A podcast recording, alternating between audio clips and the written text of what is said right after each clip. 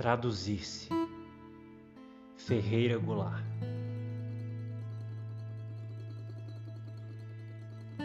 Uma parte de mim é todo mundo, outra parte é ninguém, fundo sem fundo. Uma parte de mim é multidão, outra parte, estranheza e solidão. Uma parte de mim pesa, pondera, outra parte delira.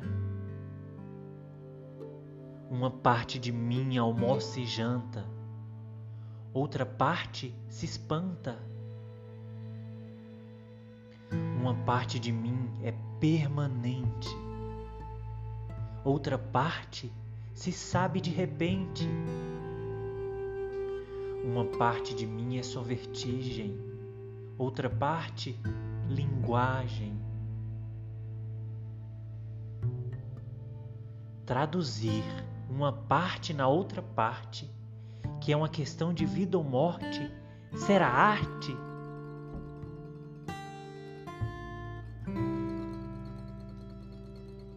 O poema, escrito em primeira pessoa, pretende promover uma reflexão profunda sobre a subjetividade do artista.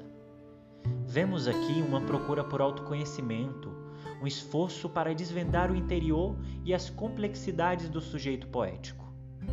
Os versos sucintos carregam uma linguagem seca, sem grandes rodeios, e têm como objetivo investigar aquilo que o eu lírico carrega dentro de si. José de Ribamar Ferreira ficou conhecido no universo da literatura apenas como Ferreira Goulart. O escritor nasceu em São Luís do Maranhão no ano de 1930. Aos 18 anos, lançou seu primeiro livro de poesias intitulado Um Pouco Acima do Chão. Ainda jovem, decidiu sair do interior rumo ao Rio de Janeiro, onde se estabeleceu em 1951 e passou a atuar como revisor de textos na revista O Cruzeiro. Ferreira Goulart foi um dos grandes nomes da poesia concreta e neoconcreta brasileira. Seu livro A Luta Corporal, 1954, já trazia sinais da sua experiência concreta continuou escrevendo ao longo das décadas, se debruçando especialmente no gênero poético e na temática das questões sociais. Também redigiu para o teatro e compôs roteiros de novela. Durante a ditadura militar, se exilou na França, no Chile, no Peru e na Argentina. É dele a célebre frase: A arte existe porque a vida não basta.